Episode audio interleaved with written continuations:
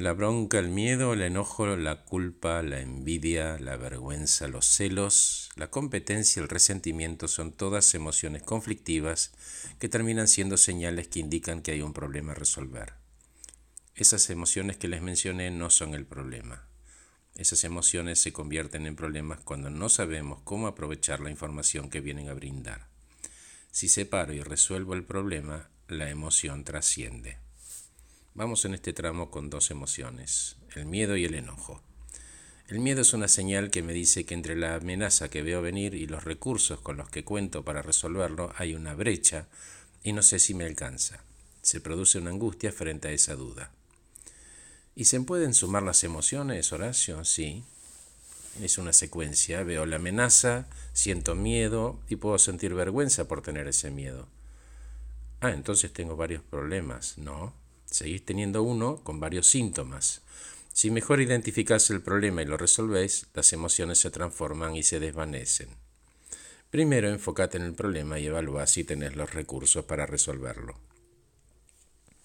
Para algunos, el problema es el miedo, que no quiero que esté y mejor lo evito, lo niego, dejo de sentirlo. Eh, ¿Hay que tratar por todos los medios de no sentirlo? No, cuidado. Uno anestesia todo. Si anestesio lo malo, anestesio lo bueno. Es decir, todo el sistema emocional. Si anestesio las emociones que les enuncié al principio, también puedo estar anestesiando la alegría y la gratitud. Entonces enfocarnos en el miedo y en lo que lo provoca es el error. Por ejemplo, hago este audio. Siento miedo, sé de que voy a hablar con ustedes, puedo imaginarme que ustedes me van a reprobar, puedo imaginarme que me van a aprobar, Puedo elegir que tengo las, capacidades para construir un puente con ustedes y que ustedes se lleven lo que vinieron a buscar. Yo elijo cómo prefiero comportarme frente a esta situación. Entonces, Horacio, ¿por qué tiendo a dramatizar el miedo en lugar de tomarlo como un dato? Simplemente porque no sabemos qué hacer con él. Y no hay nada que hacer. Hay que hacer algo con el problema, resolverlo. Entonces, ¿hay miedo malo y miedo bueno?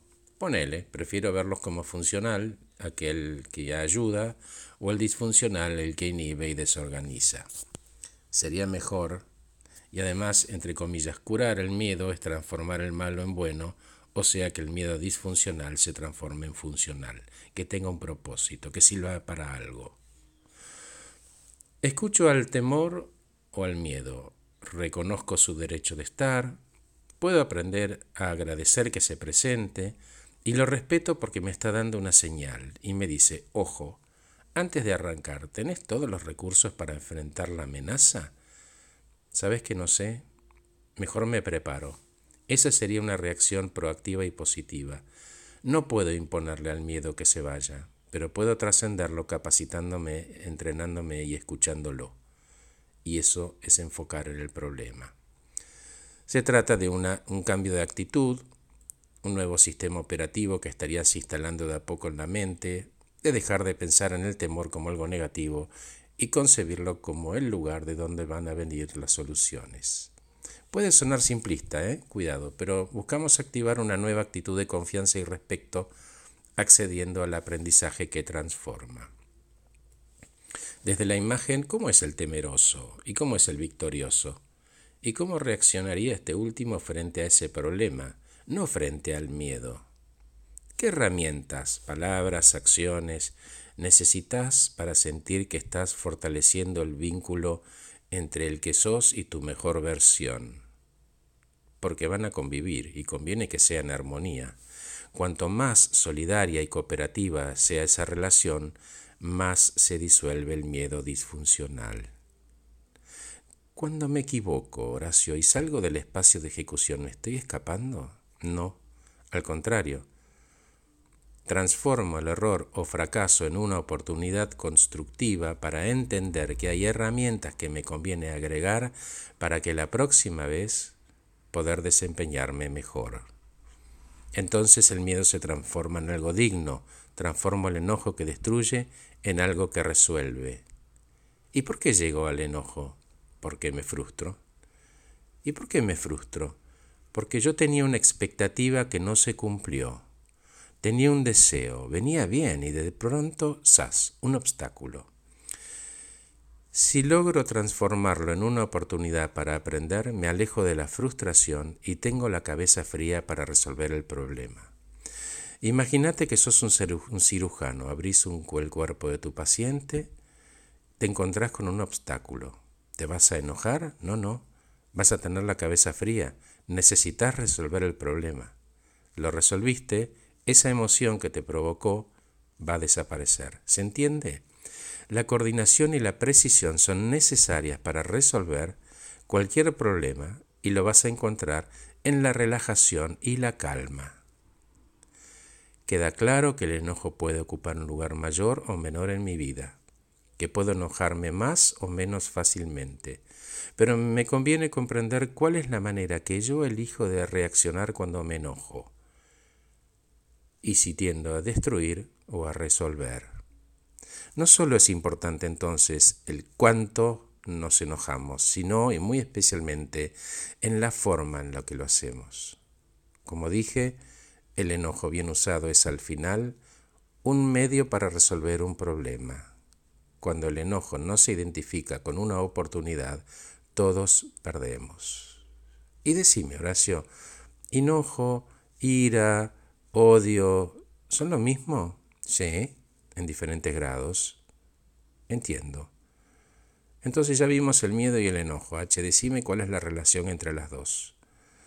Las dos emociones señalan algo que vivo como amenaza y permanecerán conforme yo las confunda con el problema. Si tengo las herramientas para resolverlo, no hay razón para miedo o enojo, y para eso tengo que entender y admitir que soy capaz. Miedo por las amenazas y enojo porque no tengo las herramientas. La lógica es salir de la emoción y capacitarte, entonces estarías solucionando el problema. ¿Se entiende? Entonces me conviene aprender a enojarme. Exacto. Y en el aprender a enojarte bien no hay ninguna renuncia, sino que se trata de desarrollar la capacidad de resolver problemas. Nadie entra en batalla y todos se benefician. También es útil recordar que el enojo, en su esencia misma, está diseñado para ser transitorio, no para estar enojado el resto de la vida, y porque cumple una función de forma adecuada. Resolvemos el problema y comienza el camino de su cesación. Empieza a desvanecerse. ¿Sabes, Horacio, que cuando me enojo me desorganizo? Sí, claro. Cuando el deseo encuentra un obstáculo que lo amanece, recibe una energía. Si yo decido que la energía me desorganice en lugar de fortalecer, me voy a confundir y desesperar y eso me lleva al enojo destructivo. En la medida que vamos entendiendo la reacción de enojo que más nos resulta, se produce un cambio estructural en la manera de abordar cualquier problema. Ya no importa tanto con quién estoy enojado, ya sea conmigo o con otro, sino cómo llegué a estar enojado y para qué, cuál va a ser el propósito. La prioridad es aprender a enojarme bien. Si digo que me enojo conmigo, conviene entender qué parte mía me enoja, qué aspecto de mi personalidad. A partir de identificarlo puedo resolverlo. Cuando aprendo a usar la energía del enojo y darle más foco y trabajo en resolver qué es lo que me enoja, con el mínimo daño a uno mismo y a los demás, podemos decir que la guerra inútil está terminando y podemos pasar a otro nivel. Gracias por escucharme. Soy Horacio Velotti. Acompaño personas eficientes, eficaces y felices. Este podcast se titula Emociones funcionales y disfuncionales. Que estén muy bien. Gracias por escucharme.